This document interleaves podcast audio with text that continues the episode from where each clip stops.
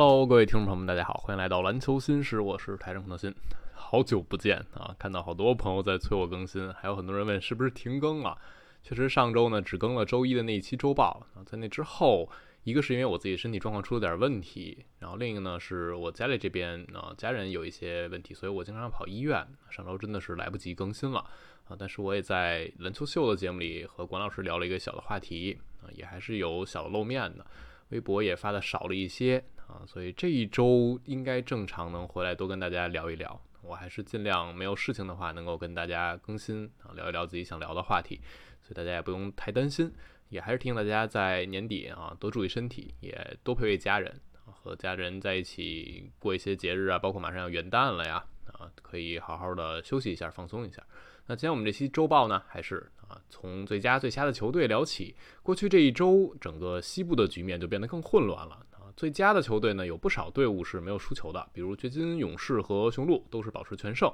那我这一周给的最佳呢，其实没有给掘金，也没有给雄鹿，两支球队给到的是勇士和骑士队啊。骑士其实不是全胜，但他们是挺有意思的。我想多聊两句，让更多朋友来注意一下这支球队。而掘金呢，上周他们打的对手呢，相对来说有一些不是那么的强大啊，比如独行侠这边伤病问题比较严重啊，比如小破网 最近的状态不太理想。而雄鹿他们最近势头很猛啊，在附加赛啊，在集中锦标赛输给步行者之后，他们就应该再也没有输过球，一直在连胜。那我给到的勇士这边，过去这一周也是三场全胜了啊。勇士在追梦禁赛之后呢，反而他们有被动的调整自己的首发的轮换，然后整个球队的态势也不太一样，有一点站在十字路口之后往正确的方向行进的感觉啊。这也给大家一种勇士接下来是不是真的考虑交易啊？看上去他们目前这套阵容，如果年轻人能够再顶上来几场，啊他们整个这个势头再延续几场。相信在交易截止之前，勇士是一支非常有意思的球队。过去这周，勇士的三个对手两个不太强，一个奇才，一个开拓者啊。勇士拿捏得也比较轻松，主要把他们排进最佳，就是因为击败了凯尔特人那场比赛。那场球对勇士来说，真的一场可能都不止顶两场啊。虽然在战绩上只加一胜，但是对于球队的信心的提升、士气的提升，包括那场比赛内容的呈现，还是让你觉得勇士如果啊在一轮系列赛里，你是没有办法去小看他们的。包括我也看到一些绿军球迷，那场比赛输掉之后是非常的。不开心，非常的不爽，那就觉得怎么可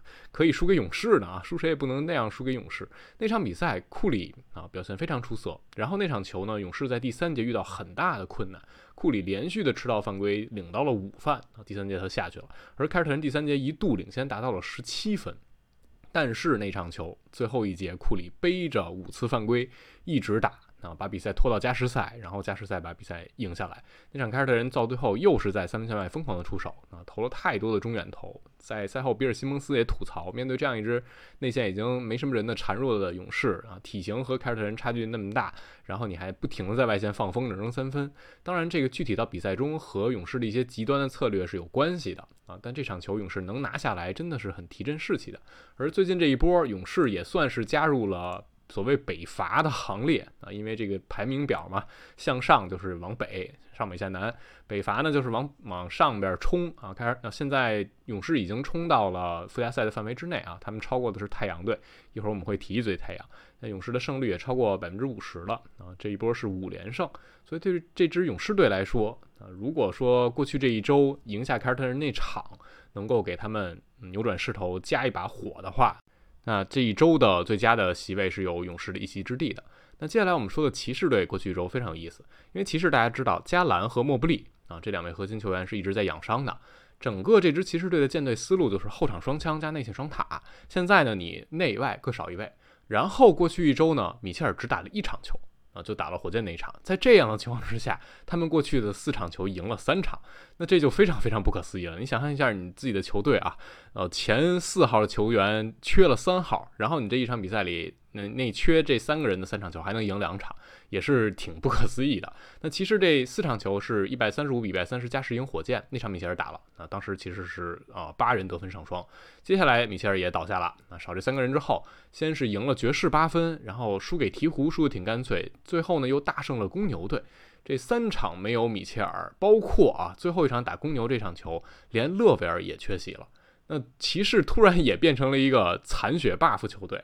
呃，阵容越残破，整个的表现越好。他们整体性、整体流畅度、投射都变得很好，整个球队都在分享球。所以过去这一周，骑士的百回合得分达到了一百二十二点六分，是联盟第五的啊。在差缺少这么多核心的情况之下，还能有这样的进攻，那主要的原因，他们的助攻率是联盟第一。整个球队开始分享球，那迪恩韦德、斯鲁斯，包括梅利尔有两场连续刷新个人单场得分记录。整个的球队的整体性啊，无私，每个人都站出来，这就确实是一支有坚实的、坚韧的文化的球队啊。所以其实这个赛季打到目前为止，他们整体表现不是特别的出色，但是通过这一波很艰苦的呃阶段，能拿下这样的比赛，我觉得对他们。在这个新赛季找到一个方向是有好处的。等到你的核心慢慢的回来，你看到哪些球员能更好的被使用，你的球队可以打稍微更丰富一些的套路，没有必要大量的依赖自己的核心球星单打独斗。所以这个骑士过去一周的表现，我觉得是可以去被列入最佳行列的。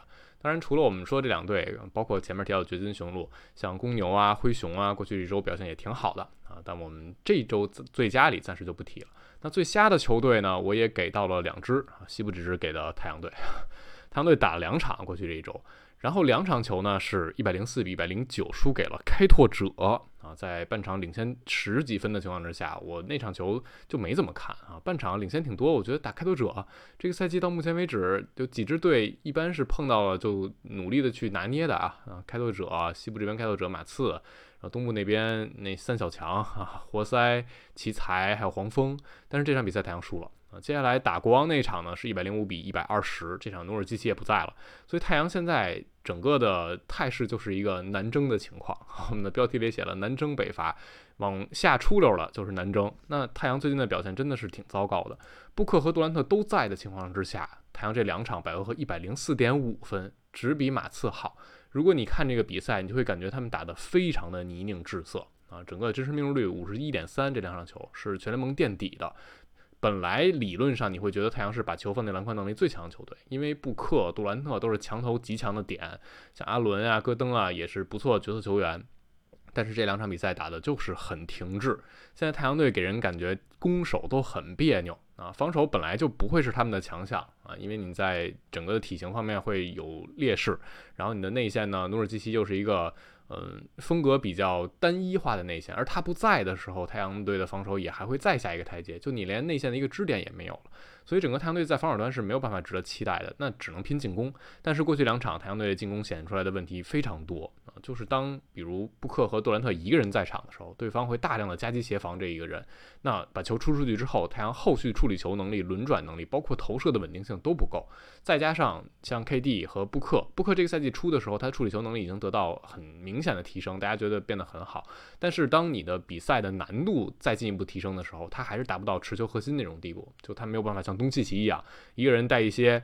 所谓四大天王，也能够把进攻适当的扛起来。那布克还达不到这个级别。而 KD 他作为一二核心去处理球，面对强防守压力的时候，过去大家已经看到了会有容易出现失误的问题，还是得研究怎么去让他去发起进攻。所以整个太阳队现在打得很停滞，很别扭。而且整个球队的能量和活力也会显得比较糟糕啊！在一些夜晚，当对方打出一波流的时候，啊，太阳这边一赶上手冷，就显得全队都挺沮丧。所以太阳队是过去一周最佳之一。而另一支最佳呢，我给到东部那边的步行者。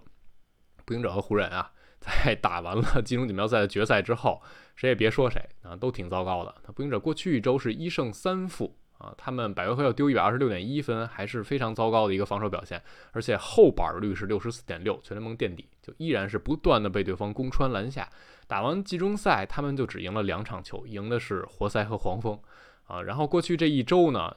场场基本都是大比分。啊，一百二十七比一百五十一输给快船，然后赢黄蜂那场赢的倒是痛快。那输灰熊，后来最后输魔术。哈利伯顿说：“我太糟糕了，我在伤害自己的球队。”但其实你看数据呢，哈利也没有很糟糕，依然是全明星级别的表现，只是和前面很神奇的季中赛期间的发挥相比是有一个明显下滑的。那他的失误开始多起来了。但是不幸这支球队是很依赖能量和势头的，你就感觉他们的点儿对上之后，他们的进攻顺起来之后。能够去赢下很多不可思议的对手，包括他们集中锦标赛这种单败淘汰，对他们也挺有利的。但是当啊，在一个系列赛里的时候，当对方研究了你怎么去防守，你怎么给哈利伯顿更多压力，同时在进攻一端怎么去针对步行者薄弱的环节，那步行者这一招鲜有点难以吃遍天的感觉了。所以这是最瞎的两支球队，太阳和步行者。那我们接下来进入到球员啊，最佳的球员我给到的是两个人，一个呢是带一点点小私心，其实也不算私心，我给到贾莫兰特啊，莫兰特回来了，被禁赛了二十五场之后回来立竿见影啊。以前我们说灰熊吴莫雄很厉害，那现在真的是得指望熊出没了。莫兰特回来三场，灰熊全赢了啊，赛季的第一次三连胜。在这之前呢，灰熊一共就赢了六场球。啊，而且这三场球其实都很有戏剧性，尤其是第一场回来打鹈鹕那场球，逆转二十四分，最后压哨绝杀，穆兰特职业生涯的第一次球进灯亮，压哨绝杀。而且呢，在这个赛季穆兰特完成那球之前，就只有吉米巴勒一个球是压哨绝杀。穆兰特回来第一球就是大逆转加压哨绝杀，这剧本写都不敢写啊，写出来你让这些球员去演都不一定能演成功啊，但是莫兰特就做到了。后边两场呢是被步行者这边追回二十三分的领先之后，灰熊再拉开赢球，以及击败老鹰队。这三场球，莫兰特场均二十八分、五点七篮板、九个助攻啊，他的命中率运动战是超过百分之五十的，三分球很铁，十八点二的命中率啊，罚球是生涯最准的八十四点二。这三场球，其实莫兰特说我的状态也就是回到百分之七十五左右。你一听，哇，这。三场球这个数据，然后带领球队三连胜，你还百分之七十五。那你看比赛内容，其实莫兰特也真的确实没有完全回到自己的比赛的形态啊。他这三场球很关键的一个点就是完全没有中远投，全都是杀到篮下啊。他在八英尺之外就进了五个球，二十三中五，剩下大量就是攻框、抛投啊，在中投、三分线方面都非常的铁。所以这是莫兰特还在找的比赛的感觉。但是即便如此。有这样一个莫兰特之后，灰熊也是完全不一样的。莫兰特的回归给了灰熊一个核心的持球发起点，给了他们一个能压缩防守阵型的一号攻击手。这样，贝恩、三勾，包括那些角色球员全火了，就相当于其他人的角色都往后退一个档次，然后就回到了他们最舒服的地带。终于有了一号箭头帮他们去牵扯进攻端的压力了。而莫兰特这三场球，他的正负值全都最高的啊，这也能够和他的比赛的面板数据对应之上。啊，给球队体现出来他在场上的价值。另外，像贝恩、三勾和莫兰特三个人连续三场都同砍二十加，这是灰熊队是首次啊。这也体现出来，在莫兰特缺阵期间，贝恩和三勾被动练级，等到莫兰特一回来，三个人一合体，每个人打都更舒服了一些。这对灰熊来说也是非常好的一个事情了。所以莫兰特回来。灰熊是目前北伐势头最猛的球队啊，当然差距还是挺多的，因为他们前面输的太多了。目前灰熊是九胜十九负啊，是排在西部的第十三位的。目前西部的第十是勇士啊，超过百分之五十胜率的十五胜十四负。灰熊和他们差了五点五个胜场。这个差距很大，而且很多朋友也在说，如果放在东部，可能灰熊很快就冲上去了。但是西部真的太卷了啊！就比如太阳现在是在附加赛门外的，他们是十四胜十四负，正好百分之五十胜率。这个十四胜十四负放到东部呢，是和步行者的战绩是一样的，而步行者现在是东部第八。篮网十四胜十五负就是东部第九，所以你的太阳如果去到东部的话，他们现在不仅在附加赛范围，甚至有在附加赛上半区的这个机会。所以灰熊队在西部想往上冲很难，因为你抬头一看，太阳、勇士、湖人是目前在附加赛附近的这几支队，你说你能把谁挤下来？再往上呢，火箭啊、鹈鹕、独行侠、快船。一个赛一个，要不就是这赛季发挥很好，要不然本身就是有明星球队啊、明星球员的实力的，所以整个西部真的很夸张。我们就看看啊，灰熊最后能冲到什么位置。而另一个最佳的球员，上一周我给到的是库里啊。前面提到勇士赢凯尔特人那场非常提气啊，最近勇士也是拿到五连胜，冲回到了附加赛范围。库里这一周三十分、五助攻、三点三篮板。啊，三项命中率百分之五十四点四，三分球五十一点六，罚球九十二点三，效率还是非常高。其实开季到现在，库里的个人输出一直是没有太大问题的。中间在十一月底、十二月初稍微有过小的冷却啊，但是整体的效率还是非常高的。然后过去这一周就是打凯尔特那场，库里给人印象太深了。那场比赛就让你觉得，哎呀，库里太厉害了，还是超级巨星。那场球他就是带着午饭打第四节加加时赛啊，一个人拿了二十分。最后是拿了三十三分六个助攻啊，贡献晚安三分球，那场比赛，库里在第四节最后是关键的两颗三分球，打到加时赛有突破的生吃布朗，然后再用一记接球的超高弧线三分把比赛杀死。同样是英雄主义、个人表现加上戏剧性，全都拉满了。那场球勇士很有意思的点，就是因为库里犯规非常多，所以凯尔特人也知道我要打库里，但是勇士就利用到凯尔特人这个心理啊，收缩的很。极限啊，非常的小，去帮助库里协防保护库里，就是为了不让库里被罚下去。而凯尔特人有点过于执拗啊，一个是攻库里没有结果，另一个是把这些球分出来之后，大空位的三分球也开始把握不住，波动出现，整个的球队突然就开始被勇士这边打出一波流。而且那场比赛对于库里来说，他背着午饭打满最后一节和第啊和那个加时赛，有一种。置之死地而后生的感觉，就你不知道哪个球你呃一防完可能就被罚下了，所以库里每一个球可能都在当最后一个球打。那这个赛季到目前为止，关键时刻的库里非常厉害。这一场比赛打完到目前为止啊，